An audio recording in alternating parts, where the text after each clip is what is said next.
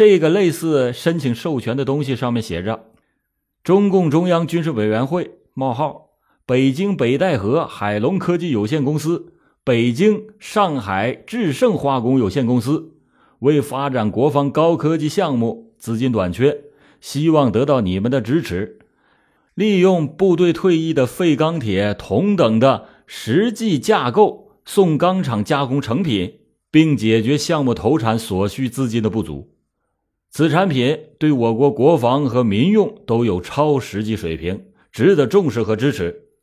我们在给中央有关领导同志致函的同时，给军委一并发函，具体管理事务由王建国同志负责主持全面工作，望四总部、军委办公厅所属全体人员给予方便及支持解决。有不从者，军法从事，我们支持你们。落款是幺三五全球指挥总部，中华苏维埃共和国第二次全国苏维埃代表大会主席团。在这两个子虚乌有的落款下面是三枚硕大无比的朱印。第一枚印章是方形，刻着“地球一号军事委员会”和“世界联合基金会天下事事关心”的字样。另外两枚印章是圆形。除了中心处的图案有所差异之外，印文都是为繁体字的“中华苏维埃共和国第二次全国苏维埃代表大会”。更让人目瞪口呆的是，这两枚圆形印件上的印文全部是反字倒叙。骗子们的骗术实在是拙劣至极。可恨的是，即使这样。稍有一点社会常识的人都会看穿，然而一个又一个唯利是图者们，还是在这些漏洞百出的红头文件面前当了名副其实的睁眼瞎。于天来没想到这一点，他对什么退役物资管理局之类的事儿，他并不关心。他关心的是，如果自己真的能帮王建国解决了这笔资金，等他们的业务运转起来。王建国所说的管理局每年几十亿的资产，就可以理所应当的存在他所在的银行。如果王建国真的每年能给银行引来几十亿的储蓄量，这不仅能体现他的业绩，同时也极有可能影响到自己的前途。于天来不仅就动心了，并且把他带到了副行长的办公室。副行长听了于天来的介绍以后，只是简单的问了几句王建国的服役经历，没有做任何的表态。但是等王建国走了以后，副行长对于天来说：“不要相信他们，我劝你也最好是别跟他们接触。”作为下属，于天来本来是应该听进去副行长的这句话，并且悬崖勒马。遗憾的是，他并没有这么做。因为王建国他们手里拿的不仅仅是红头文件，而且还盖着中央军事委员会总印的钢印，这怎么可能是假的？二零零四年九月二十二日上午，于天来再次的来到了上海智盛公司北京办事处的时候，蔡志平和王建国再次的跟他说，他们急需要一笔保证金，一共是人民币八千二百万元。但是公司一时拿不出这么多钱，并且最后的期限是九月二十三日。这蔡王二人就问于天来能不能贷款给他们。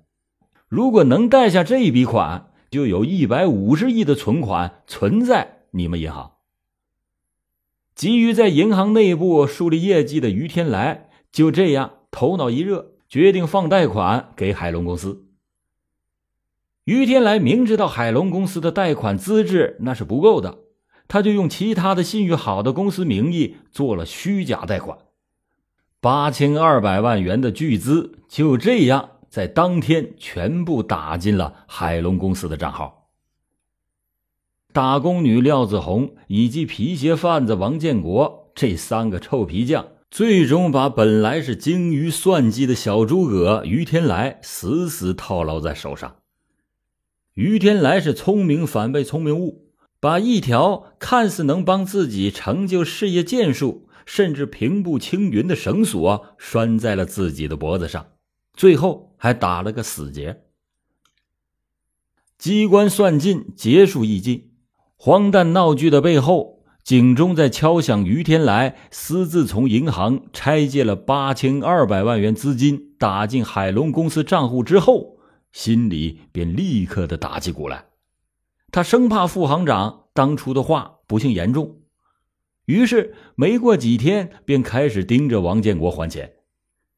令于天来没有想到的是，每一次他一提起还钱的事儿，王建国和刘树林似乎早已经准备好了推脱的理由。要么说，中央首长马上要到北戴河去开会，等会开过之后，才能成立退役物资管理局，专项款也才能拨付到位。劝于天来不要着急。要么就说。这事儿得中央七位首长全部签字才能生效，可现在有两位首长不在北京，所以管理局暂时还不能挂牌成立。一个多月之后，心里是越想越打鼓的于天来找到了王建国，要求给个明确的说法。王建国就带他找到了刘树林和廖子红。刘树林对他说：“这点钱还叫钱吗？再说钱是国家在用。”中央军委把钱花了，你还怕什么？关于退役物资管理局成立的事儿，还要等一等，等中央首长研究定了，还钱是一点问题都没有的。毕竟没有到最终的还款期，于天来也自知不会有什么结果。再者，此后的一个多月里，他几乎是每天都能见到刘树林他们，心想军队的事儿应该不是儿戏。钱已经划给了海龙公司了，可是刘树林他们却没有跑，天天还能见着，也就证明他们不可能是骗子。于天来还在幼稚而天真的想着，刘树林他们等业务运转起来之后，马上就会有一百五十亿的资金存进他们银行的承诺。就在海龙公司收到于天来的划款后不久。刘树林便在邓德茂的授意之下，由廖子红分多次的进行提现，总计一千五百万元，分别打入到邓德茂指定的三张银行卡上。紧接着，刘树林他们不仅没有用剩下的资金经营退役物资生意，而且可笑的是，以此为本金，四处的联系可以给他们提供融资的公司和单位。同时，以廖子红的名义，在北京西郊买下了一套豪宅。刘树林授意廖子红先后给北京一家投资公司的账面上打了一千一百万元，给北京一家电子机械有限公司打了一千万元，给海南的一个石化公司打了一千万元。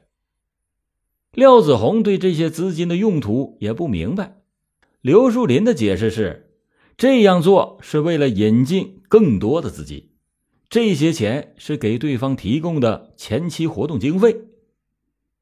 廖子红知道打给海南那家石化公司的一千万元，是因为对方答应在十五天之内能给海龙公司筹集到十亿人民币。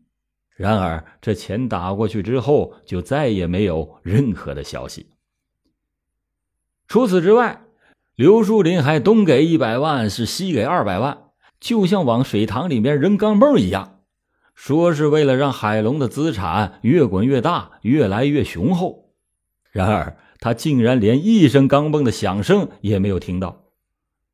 令人难以置信的是，直到最后，他到底给了多少家公司钱，哪家给了多少，刘树林自己也记不清楚了。廖子红虽然是海龙公司的财务总监，然而只有初中文化的他，又如何懂得分工精细的会计原理以及操作规程？又如何能操作数额如此巨大并且往来如梭的资金？廖子红只有一个简单的记账本但上面只是不分明细项目的记着某天进账多少钱，打出多少钱，并且还不完全。就这样，八千二百万元的巨资，令人难以置信的，在短短四个月时间内被刘树林等人挥霍了六千六百万元。关于资金的流向，刘树林他们始终是瞒着于天来。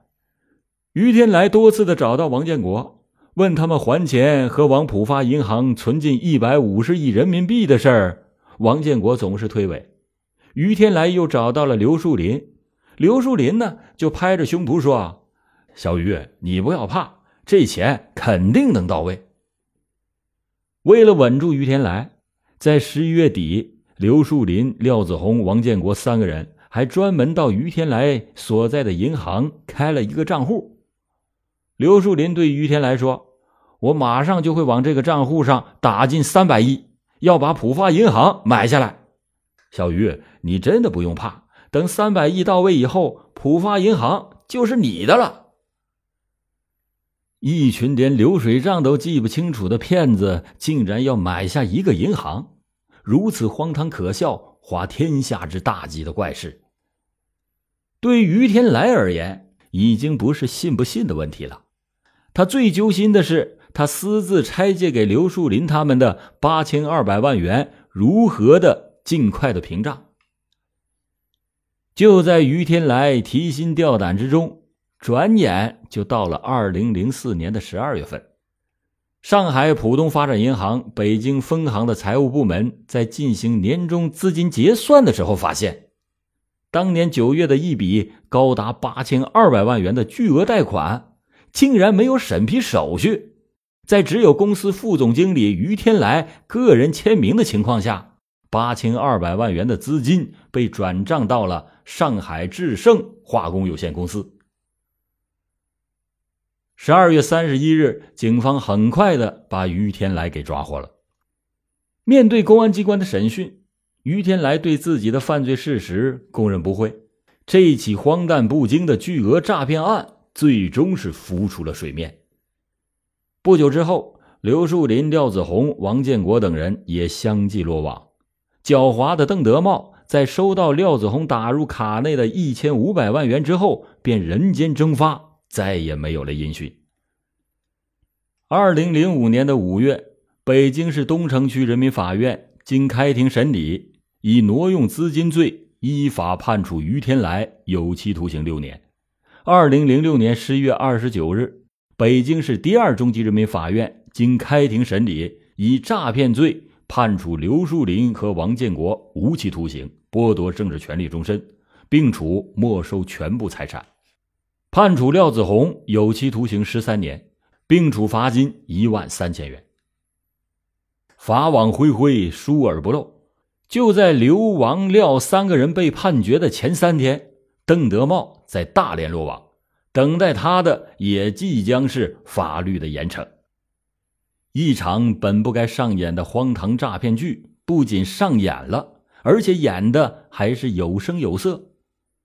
据该案的承办法官讲，其实这些骗子的智商并不高，手段也极其的拙劣，连私刻公章上的文字也不分反正，甚至是反字倒叙。然而，他们却把一个受过高等教育的银行高管人员死死套牢，可悲可叹。针对这起极为罕见的诈骗案中暴露出来的一些怪现象。承办这起案件的法官表示无奈的同时，也给大家提出了几点忠告。首先呢，凡是遇到帽子戴得高高的、来头越大的人，与他合作共事就应该格外的审慎。这些年冒充中央领导亲属，甚至是国家干部进行诈骗的案子可谓是花样翻新，但犯罪的目的最终是换汤不换药，高利益。势必是伴随着高风险，利益的背后时常就是骗子们早已经设计好的阴谋和陷阱。其次，国家机关，尤其是要害部门，在向社会出租房屋，尤其是出租办公场所的时候，一定是慎之又慎，杜绝极个别心术不正者借机搭车。公安局门口卖警灯。法院门口办律师事务所等等，极易给社会提供某种心理暗示。在老欧今天讲的这起案件中，海龙公司就是这样的。他们公司把办公地点就定在了北戴河某部队的疗养院的出租房里。刘树林等人在北京又是时常出入各种豪华饭店，坐着奔驰，扯着大旗，做虎皮。虽然是无业的文盲，但是王建国等人还是相信了他。最后。无论是银行还是公司，资金的监管制度一定要切实落实，不可以有一丁点的盲区。